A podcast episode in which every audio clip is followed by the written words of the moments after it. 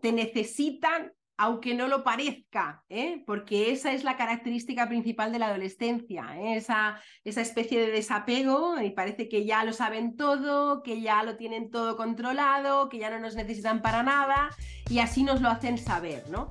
Y no es así, ¿eh? es una expresión más de las necesidades evolutivas de esta etapa, este desapego, esta distancia de la familia y nos necesitan más que nunca, quizá, porque empiezan a tomar además decisiones que tienen, implican más riesgos, ¿no?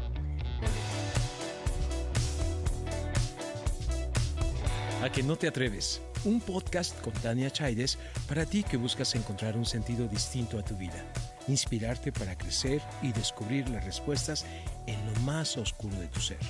Atrévete a explorar esos temas de los que nos da miedo hablar para llevarlos a la luz. Hola, hola. En A que no te atreves, hoy hablamos de la adolescencia. ¿Te imaginarías qué pasaría si un día tu hija te llama zorra? o que tu hijo adolescente no haga más que decirte que eres una pesada, que ignora todo lo que le dices, que parece que eres tú, justo tú, su madre, la persona la que más odia en el mundo y con la que menos quiere estar. Hoy nos acompaña Sara Desiree Ruiz, especialista en adolescencia, con más de 20 años de experiencia trabajando con jóvenes y sus familias y autora de los libros El día en que mi hija me llamó zorra, claves para educar en la adolescencia, que ya va por su quinta edición y te necesito aunque no lo parezca. Muchísimas gracias, Sara, por atreverte a ser parte de este podcast. De verdad que nos urge hablar contigo. Muchas gracias a, a, vosotras, a ti por invitarme y por pasar este ratito compartiendo, hablando de este tema tan importante. Totalmente. Y bueno, quiero comenzar preguntándote, honestamente, ¿no? Porque nos pone a la gran mayoría de los nervios la adolescencia. ¿Por qué? ¿Por qué? Bueno, por muchos motivos, ¿eh? pero uno de los principales que he observado desde que empecé a trabajar con familias hace muchos años ya, 25 va a ser este año, es que a las personas adultas ¿eh? que necesitamos estabilidad, tranquilidad, ¿no? que ya hemos llegado a, a esta parte de nuestra vida en la que queremos sobre todo disfrutar de las pequeñas cosas, ¿no? que sabemos lo que es importante, que tenemos muchos aprendizajes, pues eh, este em, atropello de la adolescencia, esa energía, ese montón de cosas que pasan, esos sustos que nos dan, toda esa intensidad adolescente, evidentemente nos aleja de esas necesidades que tenemos. Así que lo primero que diría es que a las personas adultas nos descoloca la adolescencia porque es, las necesidades que tienen las personas adolescentes que nos rodean son muy diferentes a las necesidades que tenemos nosotras, ¿sí? Así que eh, lo primero que diría sería esto. Esto es básicamente lo que pasa. Y también pasa que tenemos mucho miedo. ¿eh? Las personas adultas tememos los grandes riesgos ¿eh? que, a los que se enfrentan cada día las personas adolescentes de nuestra vida, ¿no? Pasan muchas cosas y hay muchos riesgos ahí, peligros, y, también pues los miedos se nos activan. Así que tenemos estas dos partes. Por un lado, esta necesidad de tranquilidad y de estabilidad que precisamente las personas adolescentes no nos dan y estos miedos que nos activan todas las inquietudes, todas las preocupaciones por esas conductas que empiezan a hacer, que son parte de la etapa, pero que evidentemente pues conllevan ahí, eh, pueden tener al final consecuencias desagradables, ¿no? Porque conllevan unos riesgos. Así que más o menos eh, eh, iría por ahí la cosa. Oye, y a lo mejor también nos da miedo, ya que hablas de miedo, el acordarnos de las locuras que también nosotras hicimos de adolescentes, ¿no? Que dices, ay, por favor, por favor, que no se le vaya a ocurrir emborracharse o probar esto, probar lo otro, irse con el novio y meterse por ahí. O sea, también tiene mucho que ver con eso que a lo mejor hicimos y, no queremos que repitan, ¿no? Sí, es que además las personas adultas creemos que podemos, eh, que ellas pueden aprender de nosotras, ¿no? Que las personas adolescentes pueden aprender de nuestros errores, ¿no? De nuestros aprendizajes y nos olvidamos de que cada persona debe ir por su camino y debe hacer sus propios aprendizajes y que nosotras estamos mejor junto a ellas, ayudándolas a entender las cosas que les pasan y elaborando sus experiencias para que ellas mismas puedan extraer sus propios aprendizajes, ¿no? Eso se nos olvida mucho y queremos protegerlas, ¿no? Queremos que estén bien, que no les pase nada, que tengan una buena vida, que tomen buenas decisiones, pero eso a veces, como activa todos esos miedos, lo que acaba haciendo es precisamente todo lo contrario. ¿eh? que tomen peores decisiones, que se genere mucho malestar en ellas, que se sientan muy desorientadas, poco queridas, poco valoradas, poco comprendidas. Y ese es uno de los riesgos también de la etapa, ¿eh? que, que nos perciban como personas que en lugar de ayudarlas, estamos ahí para presionarlas, para exigirles, ¿no? Y para, para hacerles daño, que no es así. Nosotras solo queremos que estén bien y queremos que, que tengan una buena vida, ¿no? Sara, una de las cosas por las que me urgía de verdad tenerte en la que no te atreves es por la manera en la que tú ves la adolescencia, ¿no? Y tú dices, vamos a poner la, la adolescencia en modo on. Y quiero preguntarte, ¿cómo podemos ver esta etapa como algo emocionante, que es algo que dices bastante y me encanta, y no como algo escalofriante, se me ocurrió a mí? Claro, eh, eh, podemos verla como algo escalofriante porque evidentemente hay muchos riesgos, como os decía, pero también hay muchas oportunidades. ¿eh? Esta es la etapa de las oportunidades, la etapa de las primeras veces, los, los, primeros amores, ¿no? las primeras relaciones importantes, las primeras decisiones importantes, ¿no? el descubrir qué nos gusta, el descubrir las cosas que nos mueven, que nos apasionan. y eso hace que esta etapa sea una etapa crucial además para nuestra vida adulta. Así que yo animo a todas las familias a mirarla desde ahí, a mirarla desde las oportunidades, desde lo que pueden hacer gracias, las personas adolescentes en el futuro, cuando sean adultas, gracias al acompañamiento que les estamos dando en esta etapa. Es muy importante mirarlo desde ahí, desde la aventura que supone cada día estar junto a una adolescente, transitando con ella a su lado, junto a ella, acompañándola hacia su vida adulta, ¿no? Viendo cómo se está convirtiendo en la persona adulta que será, cuáles son las primeras elecciones que hace, ¿no? Los primeros momentos en los que sufre, ¿no? Experimenta relaciones em, pasan cosas en sus relaciones, experimenta dolor, tristeza, desorientación. Todo eso forma parte de la vida también y es importante que podamos acompañarlas ahí.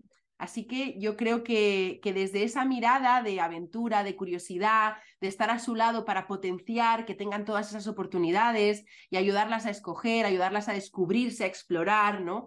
Em, desde esa mirada es desde la que tenemos que posicionarnos siempre. Porque si nos quedamos solo en los miedos que existen, si nos quedamos solo en los peligros y solo buscando esas cosas que pueden generarles después em, dolor y que pueden generarles dejar consecuencias desagradables en su vida adulta, ahí es cuando nos ponemos sobreprotectoras, cuando nos ponemos a criticar, cuando las juzgamos y sin querer obstaculizamos eh, su desarrollo en esta etapa. Y también las tareas evolutivas que se realizan en esta etapa y que son tan importantes después para eh, funcionar como personas adultas. Así que mira, eh, yo os animo a todas a que os posicionéis desde ahí, desde la curiosidad, desde el vamos a ver cuántas oportunidades podemos generar alrededor de estas adolescentes maravillosas que están aprendiendo a vivir y mm, creo que es maravilloso que tengáis la oportunidad de acompañarlas a vivir la mejor vida que puedan vivir, ¿no? La mejor vida que puedan tener. Así que desde ahí... Y además que a muchas de nosotras, no por falta de amor, ¿eh? ni mucho menos, pero no nos acompañaron de pronto, ¿no? Y quiero preguntarte, porque esto es sumamente importante, tú hablas de acompañar a los adolescentes, a, a las adolescentes, eh, ¿Cuáles son las consecuencias de una adolescencia acompañada y también de una adolescencia abandonada? Porque creo que si vemos, la comparamos, es ahí en donde podemos decir, no, espérate, o sea, tengo que atreverme y tengo que hacer ese trabajo porque es súper importante para mi hija, para mi hijo, mi hija. Sí, yo os, os, animo a que la acompañéis, la adolescencia, porque si la adolescencia no se siente acompañada, baja el rendimiento académico, tienen menos oportunidades, por lo tanto, en el futuro, además, eh, no se sienten queridas, no se sienten validadas, su autoestima se resiente, por lo tanto, toman peores decisiones, se relacionan con mayor dificultad si no la acompañamos, ¿sí? Y sin embargo, si está acompañada la adolescencia, normalmente lo que pasa es lo contrario. ¿Sí? que toman mejores decisiones ahí, mm, mejoran su rendimiento académico, su autoestima está un poquito mejor. Por lo tanto, además, también nuestra relación se refuerza, cuentan más con nosotras, confían más en nosotras y nuestra relación eh, se va construyendo y se va convirtiendo en lo que será cuando sean adultas. Eh, está claro que la diferencia es importante, pero hay una cosa que seguro que ya nos convencerá del todo a atrevernos a acompañarla y es que eh, de la no, del no acompañamiento de esta etapa acabamos empujándola sin querer, porque se genera muchísimo malestar, a mayores conductas de riesgo. Yo siempre digo que a mayor malestar emocional, mayores son también las conductas de riesgo. Y es importante entender que la adolescencia que no es acompañada acostumbra a acumular mucho más malestar emocional.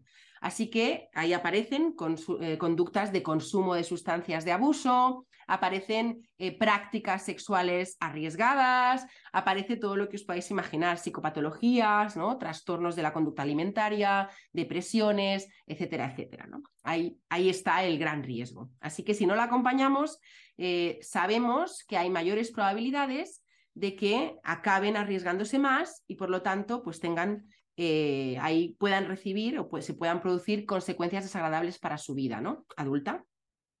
Claro, totalmente. Y qué bueno que nos lo pones así con tanta claridad, porque entonces ahí es cuando dices, ah, no, pues entonces si a mí no me acompañaron o no me acompañaron como quería o tengo una manera de educar muy rígida, porque tengo que empezar a flexibilizarme y a darme cuenta, no solo que los tiempos han cambiado, sino que si no conecto con, con esa hija, con ese hijo, entonces lo estoy perdiendo y entonces va a buscar ese amor, ese consejo, ese acompañamiento en otras personas que no necesariamente pueden ser las mejores personas. Entonces también es pensar a qué lo estoy orillando, a qué la estoy Claro, es, es terrible, ¿eh? pero es tal como cuentas, ¿eh? las personas adolescentes sin referentes, sin referentes, eh, quiero decir, sin personas a las que puedan ir a pedir ayuda, a consultar sus dudas, a, explicar las cosas que les pasan, sin personas que les puedan servir ¿eh? de utilidad en muchos momentos, que puedan darles información, sin personas adultas que puedan hacer todo eso,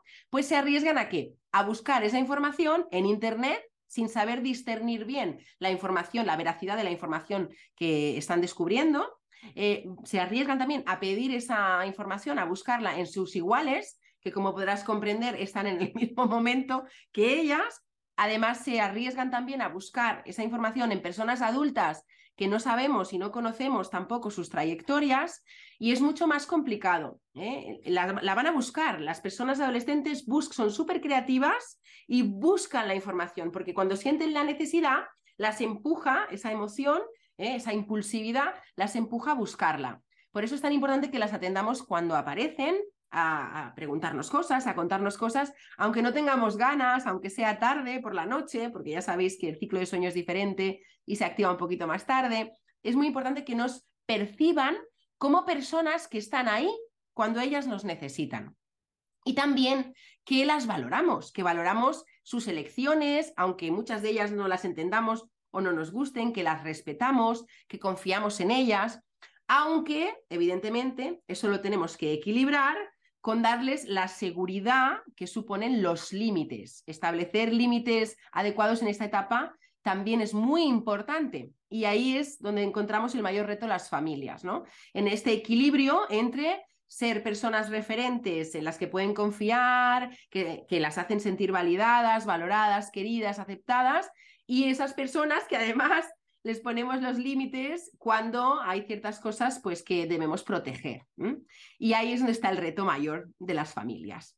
Pero os animo a que os atreváis igualmente. ¿eh? Claro, claro, son muchos retos, ¿no? Y, esto me da perfecto pie para hacerte esta pregunta, ¿no? Eh, tu primer libro se llama El día en que mi hija me llamó zorra. Y quiero preguntarte de verdad, ¿cómo se te ocurrió ese título que nos cuentes? Pero es una pregunta doble, ¿no? Porque ya en serio, como mamá, como papá, como educadora, como abuelita, ¿qué haces, no? Cuando, cuando esos adolescentes de tu vida literalmente te insultan o te faltan al respeto seriamente y es tan difícil esa conexión, ¿no? Como por dónde empezamos. Es tan, eh, es tan sencillo como comenzar por el principio ¿eh? y tan complicado a la vez como verás ¿eh? recibir esto. El principio sería entender por qué nos llaman zorra o cualquier otra cosa. ¿eh? Le puse este título porque responde a las innumerables faltas de respeto que se dan en todas las familias durante esta etapa. Empiezan a aparecer contestaciones, etcétera. ¿no? Comprender de dónde viene esto ¿eh? nos ayudará a poner un poquito más de paciencia tan necesaria en esta etapa y después acompañar esta conducta, que evidentemente es una conducta a la que debemos poner límites a estas faltas de respeto. ¿eh? Entender que esto pasa porque no tienen la capacidad de controlar, de autorregular las emociones que sienten, que son muy intensas, es primordial para no poner el grito en el cielo ¿eh? y generar más espacio, más distancia entre nosotras. Eh, respirar, yo siempre recomiendo que pensemos en el mantra no es personal, es cerebral, cuando observamos este tipo de conductas, porque realmente eh, responden a esos cambios tan complejos que está experimentando el cerebro adolescente. Así que lo primero es entender el origen. El origen es eh, este funcionamiento cerebral que pone eh, como, como, protagonistas, que tiene como protagonistas a las emociones. El córtex prefrontal, que es el que se ocupa de autorregular, pues en este momento va más lento, no llega a tiempo y la emoción pasa. Entonces, cuando un adolescente siente rabia, o se siente frustrada, o ha pasado algo que no le gusta, eh, normalmente suele pasar cuando les ponemos límites o les exigimos cosas que en este momento no tienen ganas de hacer, etcétera, pues escalan muy rápido emocionalmente. Y ahí es donde cuando traspasamos el umbral que podemos controlar, ¿eh? pues aparece la agresión, que puede ser una agresión física, una agresión ambiental, romper cosas, o puede ser una agresión verbal. ¿eh? Zorra, déjame en paz, vete a la mierda, te odio, este tipo de cosas que suelen decir. A veces dicen cosas más desagradables ¿eh? de las que os podéis imaginar. Eh, este título, El día que mi hija me llamó zorra, responde a situaciones reales y mm, se lo puse por una amiga mía que me contó exactamente esta historia, que su hija cuando tenía 14 años, de hecho los personajes que hilan toda la historia son mi amiga y su hija, ¿eh? cuando su hija que tenía 14 años le, la llamó zorra, porque ella le pidió que hiciese una serie de tareas, la vio allí con el móvil en el sofá y le dijo, oye, ¿qué pasa? Que aquí tenemos que hacer cosas, que convivimos y tal. Y ella se levantó y le dijo, eres una zorra, y se fue. ¿no? Claro, en ese momento, y ahora vamos a la segunda parte ¿no? que comentabas, ¿qué hacemos cuando nos dicen esto? Lo primero es que recibimos un impacto emocional muy intenso, porque esa personita a la que nosotras hemos acompañado siempre, que la queremos por encima de todo, por la que hemos hecho esfuerzos enormes, nos está faltando tremendamente al respeto y es algo que nos duele. ¿eh? Entonces, lo primero es aceptar que nos ha dolido, respirar profundamente, porque eso es, eh, estar en contacto con nuestras emociones, no podemos pasar de lo que sentimos. No, y te duele en el alma, es en el alma que te duele, claro que sí. Es así, claro. Entonces, lo primero es respirar, aceptar que estamos sintiendo eso y después entender que esa conducta no es producto de una elección de esta adolescente, sino de un impulso. Esto es muy importante. La elección implicaría que su córtex está en una posición en la que puede reflexionar y decidir lo que hacer. Y en este caso no es así. La persona adolescente lo suelta porque no tiene más recursos. Ha escalado emocionalmente después de la discusión o lo que sea, que escala muy rápido, y ha soltado lo primero. Entonces, interesante es pensar el mantra, no es personal, es cerebral. No me lo dice contra mí, lo dice como producto, como resultado de esta intensidad emocional que aún no puede regular. ¿Sí? Esto nos ayudará a poner una distancia y no mezclarnos y entrar en la escalada emocional y escalar nosotras también y acabar las dos escalando ahí hasta que al final una de las dos ya no puede más, insulta, nos pegamos, cosas que suelen pasar en esta etapa que no queremos que sucedan. Así que es importante que primero después de decirnos a nosotras mismas, vale, esto que acaba de pasar no es contra mí, no ha, no ha, sido una agresión premeditada, es algo producto de su desarrollo, podamos respirar, intentar recomponerlos lo, máximo posible, dejar que se calme, porque si está en el pico emocional, la adolescente no va a poder razonar de ninguna forma, ni vamos a poder llegar a un acuerdo, ni va a poder haber diálogo. Y cuando ya se ha calmado y ha regulado sus emociones, ¿eh? entonces vamos a atender y acompañar esa conducta que no es adecuada, que es la falta de respeto. ¿eh? Y ahí procedemos con la validación emocional. Yo entiendo que tú estabas enfadada, eh, veo que te ha molestado mucho esto que te he dicho, pero claro, cuando estamos enfadadas no podemos ir insultando a la gente o no podemos ir eh, rompiendo cosas o yo sé que puede que ahora estés arrepentida por haber dicho esto, yo me he sentido mal en este momento, sé que tú también te has sentido mal o puedes haberte sentido mal, pero te pido, por favor, que la próxima vez que discutamos, aunque no estemos de acuerdo, no me insultes, no me llames torra, es decir, que el tratamiento de la conducta la hacemos posteriormente, lo hacemos posteriormente a que ya se haya calmado esa emoción y se haya colocado en algún lugar. Esto es primordial, porque si no lo hacemos, vamos a entrar en esa escalada y no vamos a llegar a ningún buen puerto. No, y además luego también como mamá nos arrepentimos muchísimo, ¿no? Y acabamos fustigándonos porque se escala tanto que también perdemos ese control y nos enganchamos en situaciones que pudimos haber evitado, ¿no? Y yo pensando, ¿no? En esas cosas que de pronto te dicen tus hijos, tus hijas, yo te confieso, ¿no? A mí, uno de mis hijos, el mediano, que justo está aquí en el pico pico de la adolescencia, me llama muchas veces pesada, que eres una pesada y no sabes lo mal que me sienta, ¿no? Pero entonces, eh, escuchando tus podcasts, me puse a pensar, eh, me hiciste reflexionar, ¿qué puedo hacer?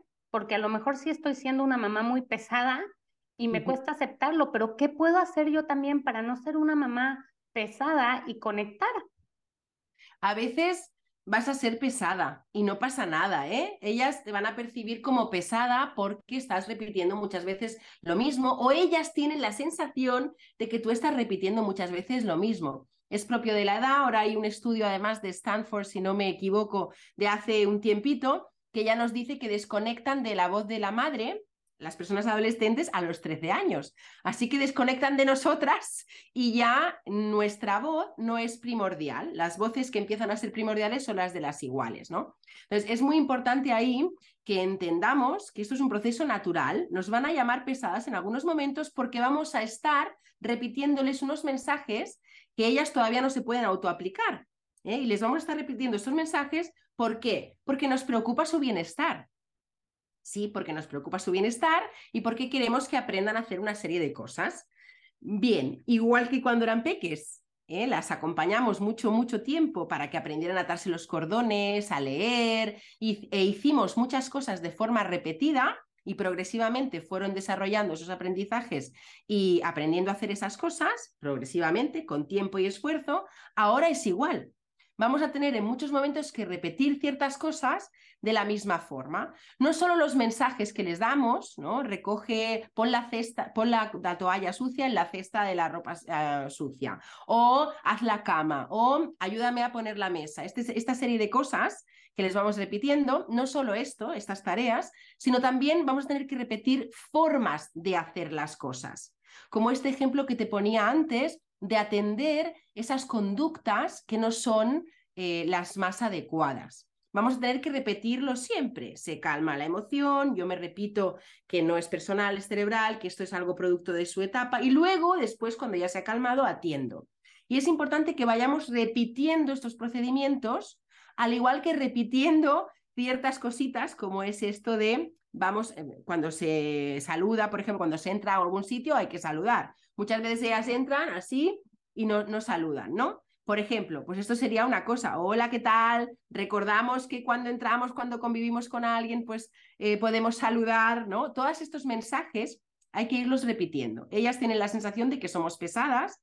En algunos momentos lo que vamos a tener que hacer es escoger qué mensajes, qué normas, qué... y escogerlas para qué, para que no sea todo un conjunto, todo el día un conjunto de mensajes, eh, enviándoles exigencias, pidiéndoles que hagan cosas de determinadas maneras, haciendo correcciones. Entonces se va a basar todo un poco en escoger.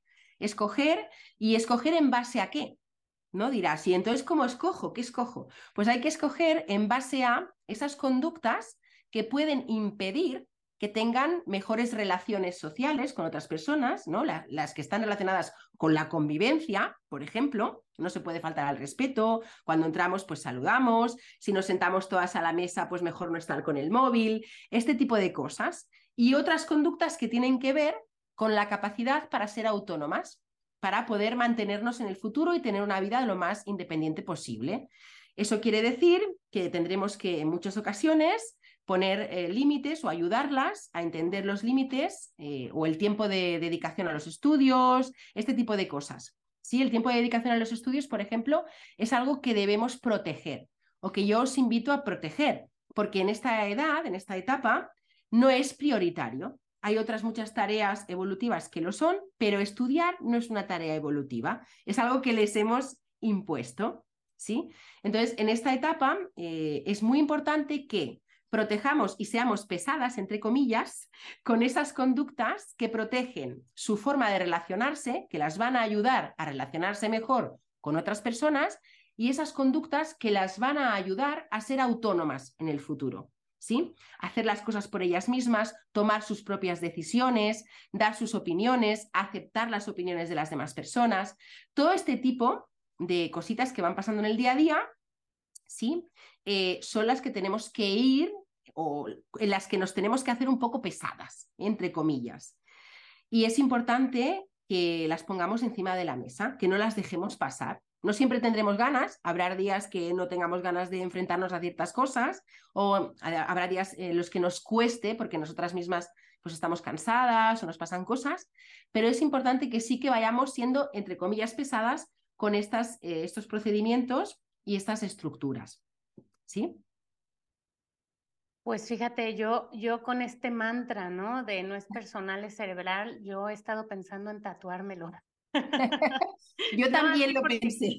Porque además tengo un niño de tres años también, tengo uno de 15, otro de 13 y uno de tres, y es que es lo mismo, ¿no? En otra etapa, pero es lo mismo. Pero esta distancia de la que tú hablas es tan importante, ¿no? De entender sus procesos cerebrales, porque si no los entendemos, pues ya estamos perdidas, o sea, no hay cómo, ¿no? Y otra de las cosas que te quería comentar, luego te enseñaré mi tatuaje, ¿no? es que... Eh, Me encanta. sí, hablabas de, de, de que, bueno, dejan de escuchar la voz de la mamá y empiezan a darle más volumen, ¿no? A la voz de las amistades. Y hablas mucho en tus redes sociales, en tu podcast también, de la importancia, ¿no? De, de, cómo acepto esas amistades, porque hay muchas amistades que no nos gustan y ahí qué podemos hacer, porque eso cuesta un montón también. Muchas cosas. proteger. Sí, eh, muchas cosas, ¿eh? Pero ninguna tiene que ver con prohibir, porque la prohibición las lleva a conductas como la mentira, ¿eh? hacer lo mismo pero de forma clandestina, que no os enteréis, ocultaros cosas, eso no nos interesa. Yo siempre os recomiendo con las amistades que las tengáis lo más cerca posible. ¿sí? Todo lo que podáis, que las conozcáis y que podáis observar bien cómo se relacionan, porque donde podemos ayudar y aportar es a esa forma que tienen de relacionarse, si la podemos detectar. Si no la podemos detectar, va a ser muy difícil que lo hagamos. Entonces, lo primero es que si queremos comentar algo sobre las amistades, no podemos entrar desde esa amiga no te conviene, esa amiga no, me gusta nada que vayas con ella, no entiendo cómo has podido, porque si está con ella, si va con esta persona, es porque realmente se está sintiendo a gusto o hay algo que le atrae de esta persona, ¿sí? Entonces, ¿en qué nos podemos fijar? En las conductas. Podemos poner atención en las conductas que creemos que se pueden mejorar. Si hemos detectado que esa amiga cada vez que ella la llama, pues no acude, o que siempre tienen que hacer lo que la amiga quiere, o que la amiga le dice cosas que la hacen sentir mal, le dice cosas ofensivas, tendremos que ir a hablar de esa conducta. He observado que tu amiga María ¿eh? es muy simpática, ¿eh? me cae bien normalmente, pero he observado que hace varios días que la llamas y no, y no acude. ¿no? Y te quedas sola con una situación que tú tienes, un problema que tienes, una duda que tienes, o que la has invitado varias veces y no ha venido. Em, y ahí tenemos que hacer la, tenemos que atender, ¿eh? tenemos que abordar, acompañar cómo puede ella eh, hacer lo diferente, porque seguramente esto le habrá generado malestar. ¿sí? Y yo recomiendo seguir normalmente un sistema de cuatro pasos muy sencillo, que es, eh, primero de todo, verbalizar que hemos observado esta conducta, abordamos los hechos, ¿no? He observado que esta amiga ta, ta, ta. Después os recomiendo que le deis un motivo para cambiar esta situación, porque evidentemente hemos observado que no le está haciendo bien, ¿no? Podemos decirle, eh, por ejemplo, si es eh, este caso de que la amiga no acude cuando ella la llama, podemos decirle que quizá en el futuro haya un momento en el que realmente la necesite mucho y vuelva a estar otra vez sin ella, ¿no? Entonces, ¿cómo podemos eh, tener a una amiga ¿Cómo podemos considerar a alguien amiga si no acude cuando la necesitamos, ¿no? Después podemos hablarle de lo difícil que puede llegar a ser esto, esta situación. Es decir, puedo entender que aún no le hayas dicho nada a esta amiga, que no le hayas dicho que no acude cuando la necesitas, porque es duro, es difícil, puede resultar violento decirle a esta amiga, ostras, nunca puedo contar contigo, o el otro día te eché de menos, o me hubiese gustado que me atendieses en esta ocasión, etcétera, y podemos acabar dándole una alternativa.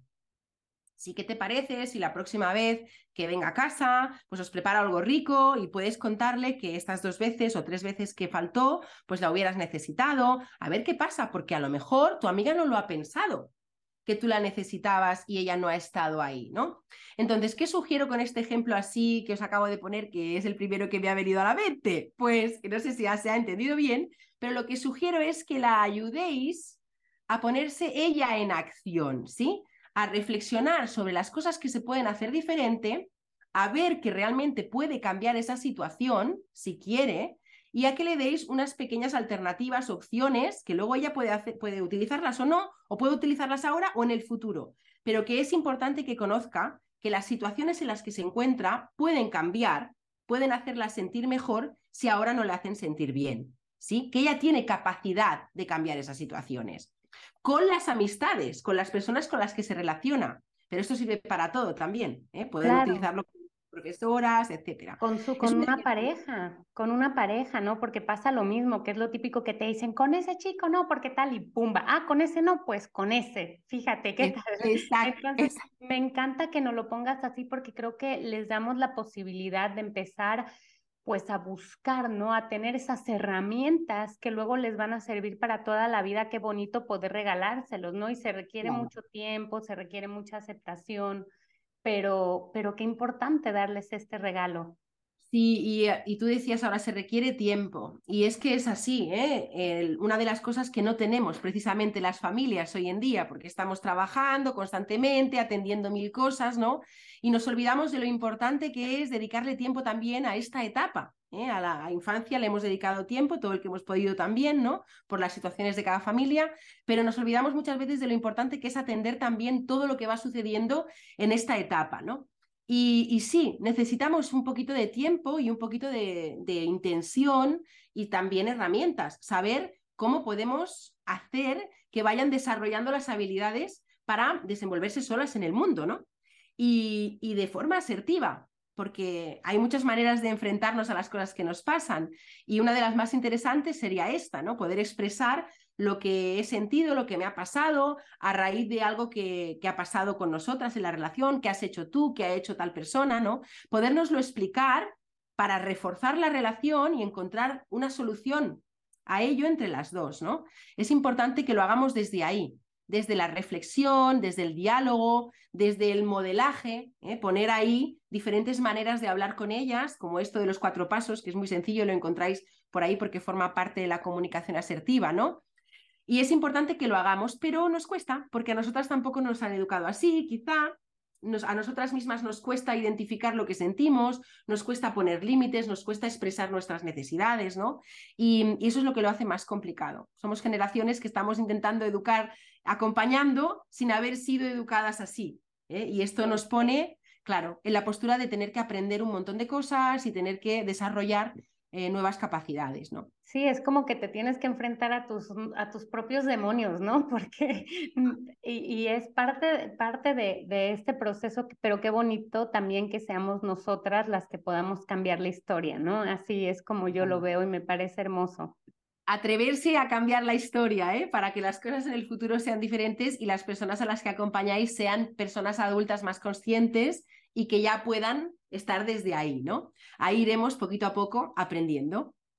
Y tú una de las cosas de las que más hablas, Sara, es justamente de, de, de la autoestima, tanto, ¿no? Que, que, tu libro Te Necesito, aunque no lo parezca, pues aborda muchísimo esta parte. Y quisiera que nos contaras muy brevemente de, de tu libro, que lo vayan a buscar, está en Amazon, o sea, porque aquí nos escuchan por, de todas partes del mundo en donde hablan español. Los dos libros están en Amazon, hay otras plataformas capaz que ahora nos puedes conectar un poquito con ellas, pero que nos cuentes un poco, ¿no? De qué van a encontrar ahí, porque es tan importante. Yo ya lo quiero, ¿no? Lo, lo, lo encargué ya, pero no llegó a tiempo, pero yo, yo lo quiero tener.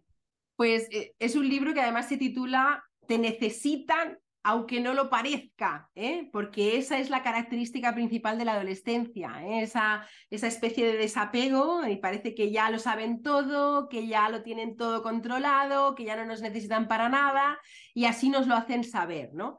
Y no es así, ¿eh? es una expresión más de las necesidades evolutivas de esta etapa, este desapego, esta distancia de la familia, y nos necesitan más que nunca, quizá, porque empiezan a tomar además decisiones que tienen, implican más riesgos, ¿no? Entonces, ¿qué van a encontrar en este libro? Pues como en todos los libros que espero escribir y el primero que escribí y todos, cosas muy prácticas, porque yo soy educadora social, eh, mi práctica es con la gente en entornos cotidianos y una de las cosas que habitualmente eh, he notado o de las que las familias se quejaban habitualmente es que los libros que están escritos de forma muy científica, muy técnica, eh, de forma muy abstracta y no saben muy bien qué hacer con esa información, ¿no? La principal frase era siempre que la teoría se la sabían, pero la práctica pues les costaba, ¿no? Y lo que intento hacer en, estos libros es acercar esa teoría y convertirla en práctica, en herramientas, en cosas que pueden hacer, frases que pueden decir, y con ejemplos reales de estos 25 años que llevo acompañando a familias, ¿no? Yo siempre lo digo, soy educadora social y trabajo con la gente a pie de calle en sus casas, ¿no? En los institutos y esto me ha dado la, la posibilidad de aprender mucho cómo las personas aprenden y cómo las personas se desarrollan en esos ambientes cotidianos y lo que pasa en las casas, que no es fácil. Entonces, básicamente, en el primero encuentran, en mi primer libro encuentran todo lo que tiene que ver con la etapa para que se ubiquen bien en ella y sepan qué puede suceder con algunos recursos prácticos, también para que sepan cómo comunicar, cómo convertirse en personas referentes. Y en el segundo hablo de autoestima, que como tú decías es un tema crucial. En esta etapa empieza a desarrollarse la autoestima a construirse la identidad, ¿eh? es un proceso que dura toda la vida, es un proceso que además oscila, ¿eh? el de desarrollo de nuestra autoestima. La autoestima mejora con el tiempo o no, ¿eh? puede mejorar o no, pero en todo caso puede fluctuar. Y en esta etapa es muy frágil, muy inestable, se basa mucho en lo colectivo, en los mensajes que reciben del exterior. Ah, nos escuchan poco a las familias, a madres y padres, escuchan mucho más a los, los mensajes que vienen desde fuera. Por eso es tan importante que en casa podamos ayudarlas a descifrar cuáles de estos mensajes se tienen que quedar y cuáles no. Ayudarlas también a hablarse de una manera, primero detectar cómo se hablan y ayudarlas a hablarse de una manera un poquito más ajustada, ¿no? Ajustar también sus expectativas, a, a lidiar con la frustración, ¿no? Pues todo eso es lo que hay en el libro. Hay maneras eh, prácticas de ayudarlas a hacer todas estas cosas en casa.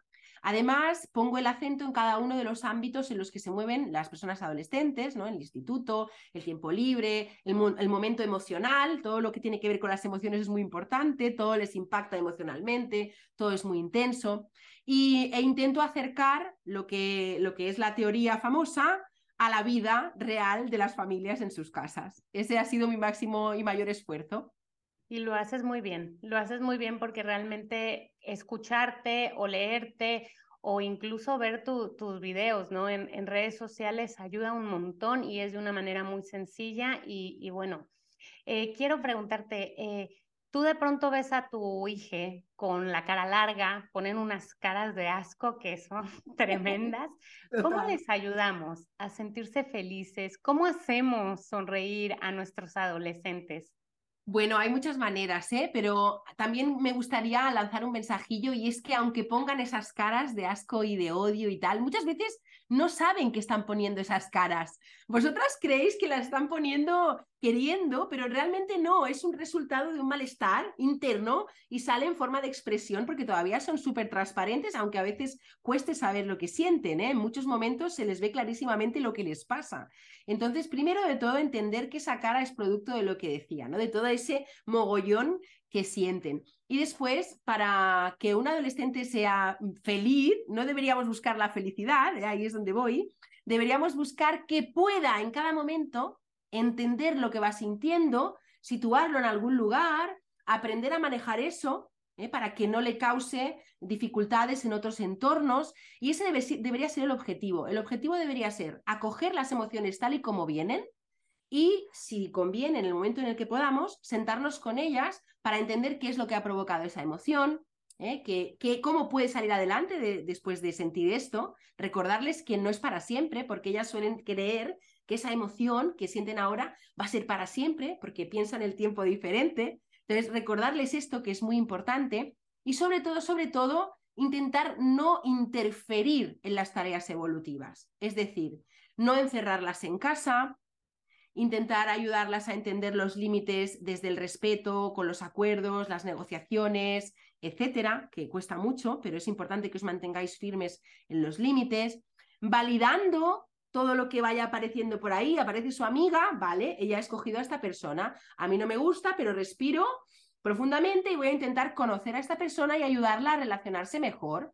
¿Sí? Porque ahí descubrís que también podéis ayudar a la otra persona, adolescente, a su amiga que creíais que era no sé qué y de repente descubrís pues que es una adolescente como ella y que también necesita estructura, ayuda, validación, amor, eh, estando ahí para ellas cuando lo necesitan, eh, intentando, como os decía, pues eh, proteger el máximo posible, que puedan socializar, que puedan realizar las cosas por ellas mismas, ¿no? Tomar decisiones y equivocarse, porque eso es muy importante también para nuestra autoestima, para hacernos más autónomas.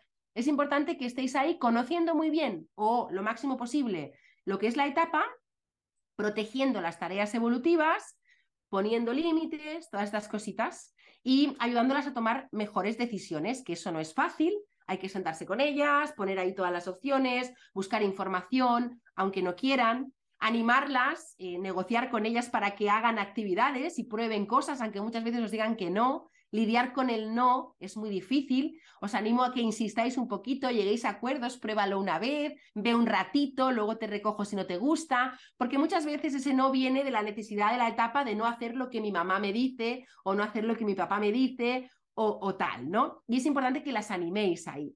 Eh, no es fácil, como veis, ah, pero no tenemos que buscar hacerlas felices sino hacerlas autónomas, hacerlas sociables, ¿eh? que puedan relacionarse, que desarrollen habilidades sociales, que entiendan sus emociones, que puedan respetar las opiniones de las demás. Y este es el tema. ¿eh? Hacerlas sonreír a veces es tan fácil como ir y hacerles una broma si tenéis sentido del humor, como decirles que sí a algo que les habéis, les habéis dicho que no, ¿sí? Cómo no exigirles en un momento dado algo que siempre les exigiríais. Pero lo otro, la otra misión es más importante. Es la misión que las hará capaces de tener una vida lo mejor posible, ¿no? Claro, totalmente. Y hay una cosa que escuchando uno de tus podcasts que de verdad vayan, escúchenlos todos, yo me los he escuchado todos así en una en una misma tarde, ¿no? Pero pero hablabas de por qué nos tenemos que preocupar si nuestros hijos adolescentes no son rebeldes, porque queremos que no sean rebeldes, pero es súper importante que lo sean y me encantaría que, que nos digas el por qué. En cierto modo es importante, ¿eh? Ahora no nos alarmemos y pensemos, va, mi adolescente es súper obediente. Siempre algo pasa por ahí. Cuando hay una adolescente que no viene con esta cuota de poner y desafiar, poner límites, ¿no? Poner los límites a prueba, desafiarnos. Cuando viene con, no viene con una pequeña cuota de esto, es que puede estar pasando algo. Puede que su autoestima no esté en el mejor lugar, puede que. Entonces tenemos que explorar. No es para salir corriendo asustadas, pero sí tenemos, tiene que llamarnos la atención, porque en esta etapa esto viene con todos estos cambios. Es la etapa precisamente de la rebeldía, de desafiar, de cuestionar, de poner incoherencias encima de la mesa, ¿no? De discutir, de argumentar. Todo esto tiene que venir, tiene que producirse de alguna manera en esta etapa. No tiene por qué ser todo muy llamativo, pero seguro que hasta en esas adolescentes que parece que son más obedientes, entre comillas, encontramos ciertos momentos en los que pues, nos ponen, nos cuestionan algo o nos dicen que no están de acuerdo con algo. Esto es lo que más o menos debe pasar. Es muy raro que un adolescente, vamos, yo creo que no me lo he encontrado nunca, que un adolescente esté completamente y 100% de acuerdo con su madre y con su padre en esta etapa en todos los momentos de su adolescencia Creo que esto no lo he encontrado nunca, ¿sí? Siempre tiene que haber algún momento en el que esto despunta, algo que piden, alguna opinión sobre algún tema, nuevos ideales que van apareciendo, que no estaban en casa, valores nuevos que empiezan a defender, porque debe ser así, tienen que construir su propio sistema de valores. Todo esto, ¿no? Eh, empieza a aparecer ahí, entonces no nos asustemos demasiado porque nos desafíen un poco. Es algo que debe pasar. Ahora bien, si siempre están desafiándolo todo y esto va en aumento y se producen conductas agresivas y pasan cosas así, entonces ya tenemos que mirar ahí qué está pasando, porque puede haber alguna otra cosa, ¿no? Pero de entrada, que nos desafíen es, es lo natural. Claro. ¿Y cómo cerrarías este podcast y a qué es a lo que debemos de atrevernos? Ah, wow. Ah, debéis atreveros a querer la etapa, a amar la adolescencia, porque además es la segunda oportunidad que tiene la familia, que tenemos las familias, para acompañarlas a su vida adulta, que luego ya las vamos a dejar ahí, van a tomar sus propias decisiones. Entonces, os animaría a atreveros a aprender y a disfrutar de la etapa por más miedos que se nos despierten, es una etapa súper bonita, súper necesaria y que además nos puede unir mucho más a ellas, ¿sí? Y puede ser el principio de esa relación que luego tendremos cuando sean adultas. Y eso, vamos, es de un valor incalculable. ¿Y cómo pueden conectar contigo? conmigo pueden conectar eh, de muchas maneras. Yo además soy de las que responde los mensajes, aunque vaya lenta, porque a veces tengo muchísimos, pero pueden conectar a través de mi web, pueden conectar en mi grupo de Telegram, tengo un canal de Telegram, pueden conectar por, correo, pueden conectar de muchas maneras, ¿eh? y es, eh, es fácil, relativamente fácil. Tengo podcast por ahí, cuando puedo hago vídeos de YouTube, tengo muchos artículos en mi blog, hago conferencias, tengo un espacio de consulta, o sea que hay muchísimos espacios. y yo este creo que si te, si te, googlean Sara Desire Ruiz, te encuentran de mil maneras. Sí, me encuentran muy fácil, sí, sí. Bueno, y ahora quiero preguntarte, Sara, si estás lista para contestar a toda velocidad, a toda velocidad, ¿eh? las cinco preguntas rápidas de a que no te atreves. Vale, venga, a ver. Vamos. Eh, ¿Qué haces cuando te sientes triste o deprimida? Cuando me siento triste deprimida, pues depende, depende del día. No tengo una sola cosa que hago, ¿eh? Me puedo poner música, puedo ver una serie, puedo sencillamente estirarme, a leer si me apetece, mm, depende. Puedo salir a pasear, que me gusta mucho, a hacer yoga, depende. Y si pudieras viajar al pasado, ¿qué te dirías a ti misma hace 10 años? Pues, ¿qué me diría a mí misma? ¡Wow! ¡Qué pregunta! A toda velocidad. Pues me diría quizá que siguiera por el caminito, que, que me escuchase más a mí misma en muchos momentos, me, diría que no me preocupase por cosas que, por cosas que estaba sintiendo en ese momento, porque iban a pasar, o que no me preocupase demasiado por el futuro, porque también eh, me preocupaba mucho el futuro. Entonces, esas cosillas me diría que disfrutase más del caminito, de las cosas, más que de buscar el resultado en ese momento, ¿no? Quizá eso. Más cosas seguro si me da tiempo a pensar, pero rápido es lo que me viene a la mente. ¿Y qué deberíamos de hacer como humanidad para ser más felices? wow, cuidarnos, cuidarnos mucho entre nosotras, eh, desarrollar una mayor conciencia de comunidad, que estamos perdiendo muchísimo eso, ¿eh? nos hemos ido hacia un individualismo que no es nada natural en nuestra especie, además. Necesitamos eh, la comunidad para sobrevivir y, diría eso, diría que nos mirásemos más, que nos cuidásemos más, que nos preocupásemos más de las demás personas, ¿no? que no pusiésemos siempre eh, la individua, ¿no? la persona ¿eh? Eh, individual por encima de la, de la comunidad. Creo que tendríamos que ir buscando esto, construir mayor comunidad. Y si pudieras convertir un deseo en realidad, ¿cuál sería? Un deseo en, realidad, wow, pues acabar con la, con la maldad. Yo, como soy educadora social, he visto situaciones muy duras y personas sufrir muchísimo por también a manos de otras personas, ¿no? Y todo esto es producto también de muchas cosas que han vivido esas personas, etcétera. Pero yo acabaría con la maldad y del mundo. Es, ya sé que parezco como las modelos que dicen las mises, eh, quiero la paz en el mundo, pues un poco esto. Acabaría con la crueldad y con muchas situaciones de, de desigualdad que son generadas por las mismas personas, ¿no? ¿Y qué es lo más atrevido que has hecho en tu vida? Bueno, atrevido, atrevido, pues dedicarme, vaya, a una profesión vocacional, creo, porque es algo que evidentemente en una sociedad como esta no es muy valorado, ¿no? Para mí sí, porque es lo que más me gusta hacer en el mundo, pero creo que esa es una de las cosas. Luego en mi adolescencia, pues algunas cosas que hice, como por ejemplo hacer autostop, es una de las cosas más atrevidas con otra amiga, ¿no? Eh, para que veáis los riesgos a los que una se lanza, ¿no? También quizá meterme en internet y empezar en las redes sociales sin tener ni idea de lo que eran las redes sociales. Pero yo la verdad es que soy una persona bastante en general, ah, y sobre todo ahora en mi edad ya más madura, bastante precavida. ¿eh? No, no me arriesgo demasiado. Me atrevo a cosas, pero intento que ese atrevimiento esté dentro de unos parámetros, ¿no? Que no, que no sea demasiado, no me pueda descalabrar demasiado por el camino. Esa es la, la historia.